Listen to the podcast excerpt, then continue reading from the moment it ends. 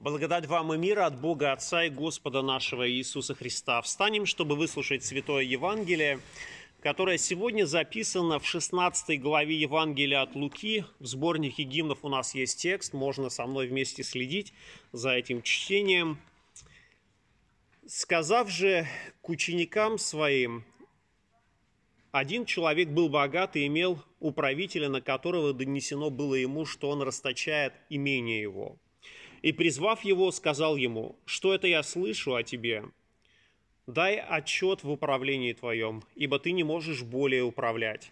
Тогда управитель сказал сам в себе, что мне делать? Господин мой отнимает у меня управление домом, копать не могу, просить стыжусь, знаю, что сделать, чтобы приняли меня в домы свои, когда оставлен буду от управления домом и, призвав должников господина своего каждого порознь, сказал первому, «Сколько ты должен господину моему?» Он сказал, «Сто мер масла». И сказал ему, «Возьми твою расписку и садись, скорее напиши пятьдесят». Потом другому сказал, «А ты сколько должен?» Он отвечал, «Сто мер пшеницы». И сказал ему, «Возьми твою расписку и напиши восемьдесят». И похвалил господину правителя неверного, что догадливо поступил, ибо сыны века сего догадливее сынов света в своем роде. И я говорю вам, приобретайте себе друзей богатством неправедным, чтобы они, когда обнищаете, приняли вас вечные обители. Аминь. Это Святое Евангелие. Слава тебе, Христос. Садитесь, пожалуйста.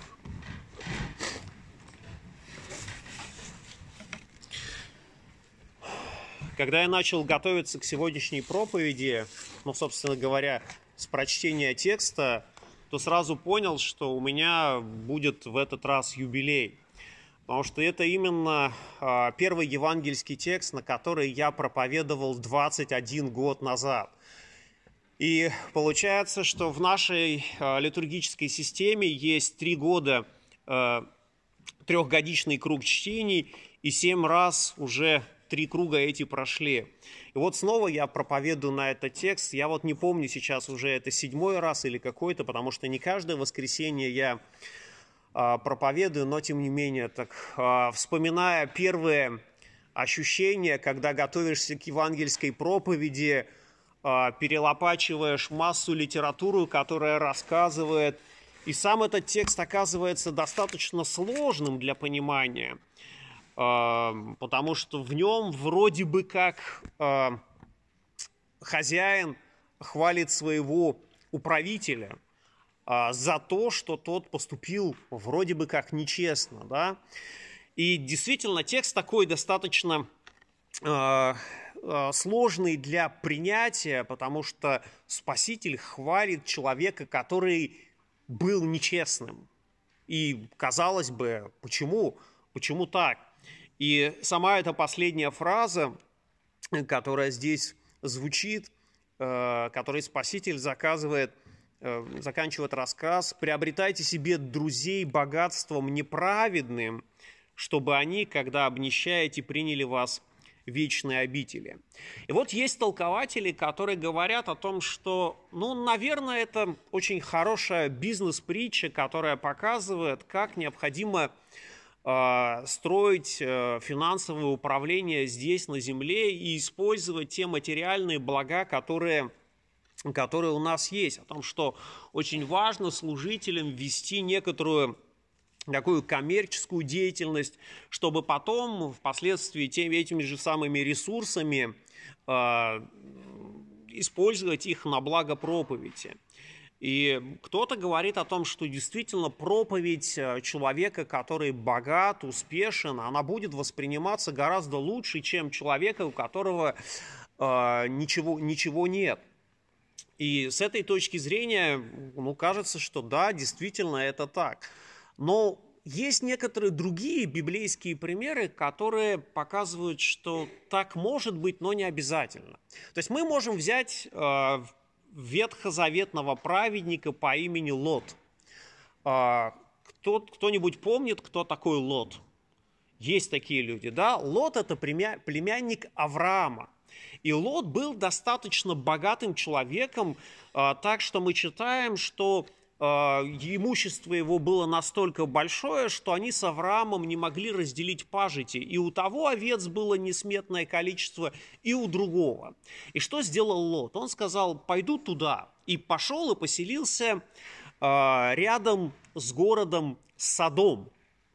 Об этом городе мы с вами можем прочитать, что это город, который э, был достаточно таким мерзким по отношению к Богу. То есть люди были злые, нечестивые, э, и Лот там поселился. И вот мы видим этого э, богатого, такого успешного человека, и мы можем ожидать того, что а, этот, к слову этого человека а, люди прислушиваются. Но что мы видим, когда Бог посылает ангелов к Лоту, чтобы тот ушел из этого города, а, потому что город будет разрушен. Лоту говорится о разрушении, жители этого города просят этих ангелов, чтобы они вышли, и Лота они не слушают. И когда Бог даже обращается к женихам своих дочерей и говорит о том, что город будет разрушен, у нас нет времени, нам нужно покидать этот город, они его тоже не слушают. И это вот один из таких примеров, который показывает, да, вроде бы э, такой богатый человек, но к словам его не прислушались, хотя он рассказывал им, как они могут сохранить жизнь, потому что Бог э, должен уничтожить этот город за нечестие его.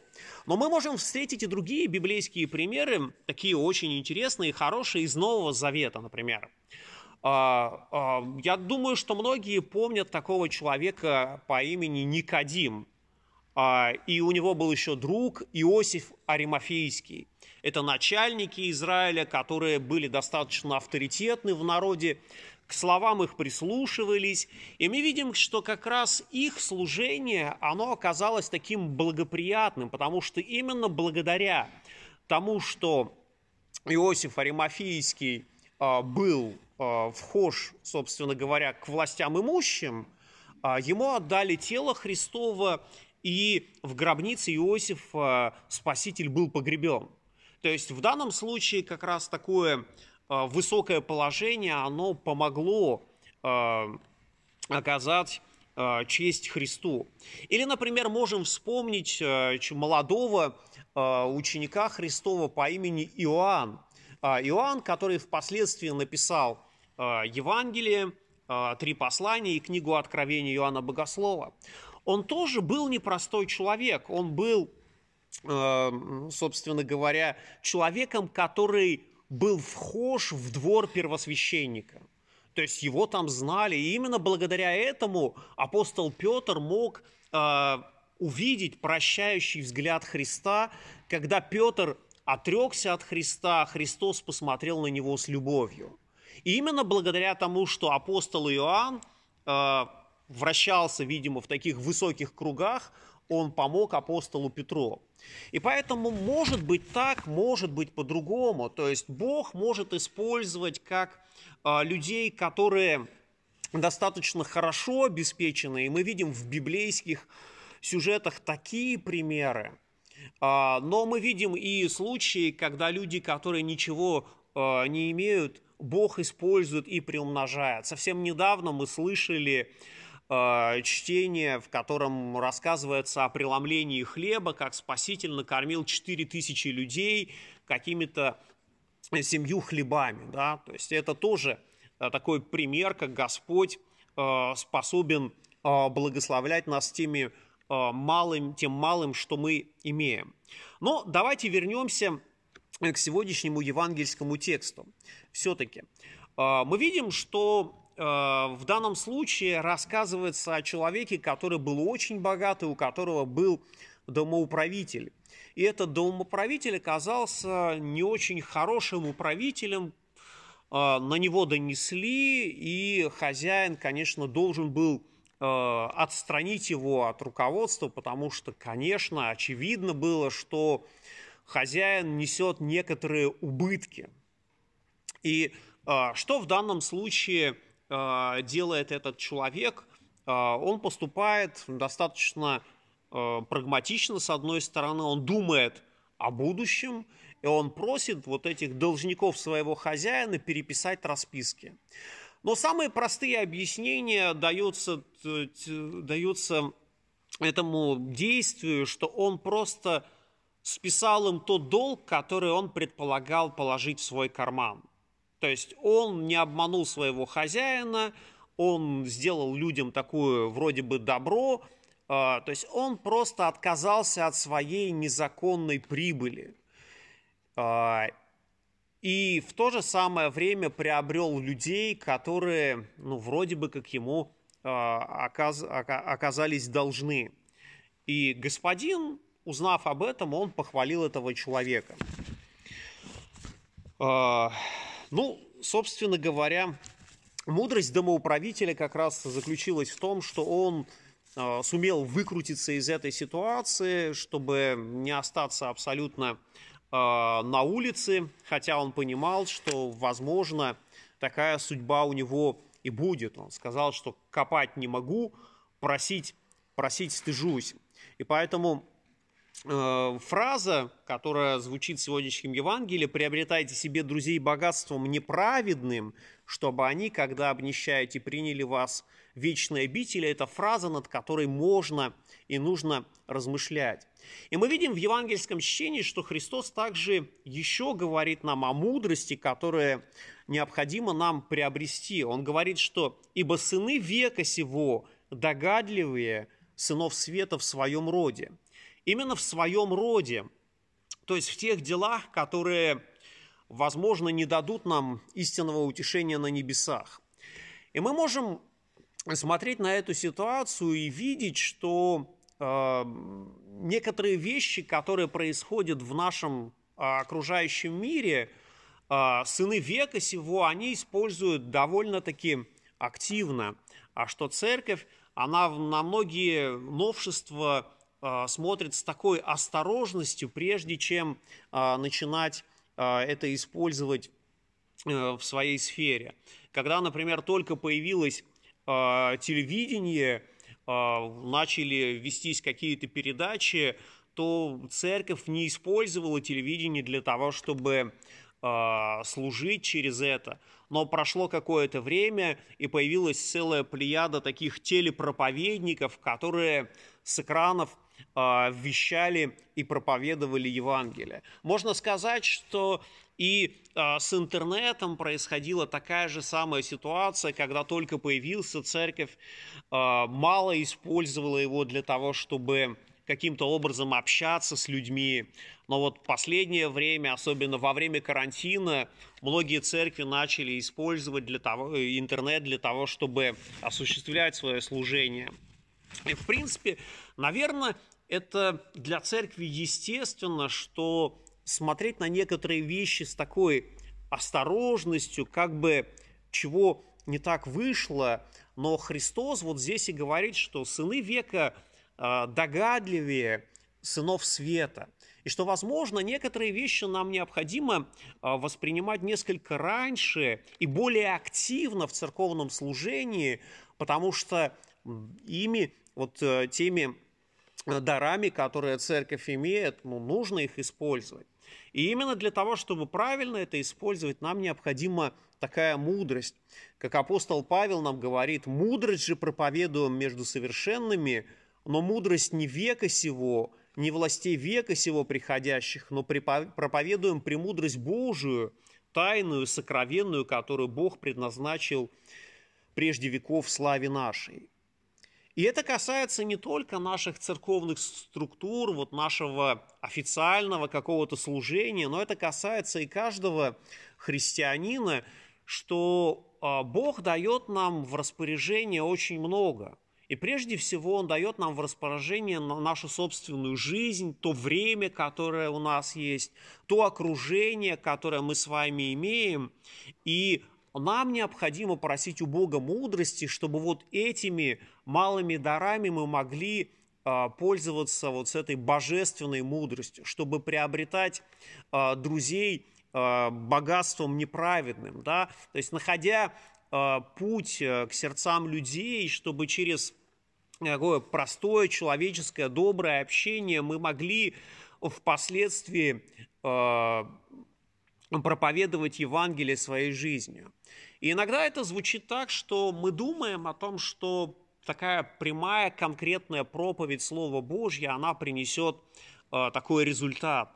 Но оказывается, что люди, которые Слово Божье никогда не слышали, они с большим трудом могут принять его. То есть для того, чтобы Слово Божье легло в сердце человека, необходимо эту почву некоторым образом вздобрить, а, чтобы семена Слова Божьего пали на благоприятную почву. И именно поэтому Спаситель однажды рассказывает притчу о семенах, которые одни падают на каменистую почву, другие в тернии, а некоторые в хорошую добрую почву. И мы с вами не знаем, что какое сердце у другого человека, хорошее, доброе это почва или каменистая, но э, своим хорошим, добрым отношением, а мы призваны быть таковыми, э, мы как бы вздабриваем эту почву, чтобы в дальнейшем наши слова о нашей вере, они были восприняты несколько иначе, более благосклонно. И это мы делаем не для того, чтобы вот просто себе поставить такой плюсик, что я проповедую Евангелие, а именно проповедуем для того, чтобы приобрести друзей. То есть мы действительно, христиане, хотим, чтобы окружающие нас люди были нашими друзьями, были братьями и сестрами во Христе Иисусе. Не для того, чтобы численность э, нашего прихода общины, церкви росла, но именно потому, что Христос желает, чтобы мы были братьями и сестрами во Христе Иисусе. И поэтому мы с большой, э, просим у Господа мудрости, чтобы мы могли служить Ему теми дарами, которыми Он нам дал. И э, как неожиданным для управляющим был вот этот упрек своего хозяина, так и неожиданным для нас может быть второе пришествие Христа. Ведь этот господин Э, который управлял имением своего хозяина, не знал, что однажды его застукают вот за этими махинациями. Так и мы с вами тоже не знаем, когда придет Спаситель, и будет ли у нас еще время для того, чтобы э, проповедовать Евангелие. И поэтому, да, нам необходимо прикладывать все усилия для того, чтобы воспринимать эти дни как последние дни, которые нам даны. Апостол Павел, к примеру, говорит нам – Впрочем, близок всему конец. Итак, будьте благоразумны и бодрствуйте в молитвах. Более же всего имейте усердную любовь друг к другу, потому что любовь покрывает множество грехов. Будьте страннолюбивы друг к другу без ропота, служите друг другу каждый тем даром, какой получил, как добрые домостроители многоразличной благодати Божьей. И особенно стоит обратить вот на эти последние слова «служите друг другу каждый тем даром, какой получил» как добрые домостроители многоразличной благодати Божьей. И это означает, что каждый из нас может служить Господу тем даром, которым Он обладает. И у каждого из нас есть определенные дары. И за каждое использование, и вот за использование этого дара нам тоже однажды предстоит дать перед Богом отчет, как мы это использовали в своей жизни, правильно или неправильно. И для того, чтобы этот дар использовать хорошо, нам требуется а, мудрость свыше, о которой мы с вами молимся. И пусть Господь каждому даст а, а, столько мудрости, чтобы те дары, которые у каждого из нас есть, могли быть полезны и принести плоды для Царства Божьего и мир Божий, который превыше всякого ума, соблюдет сердца ваши и помышления во Христе Иисусе. Аминь.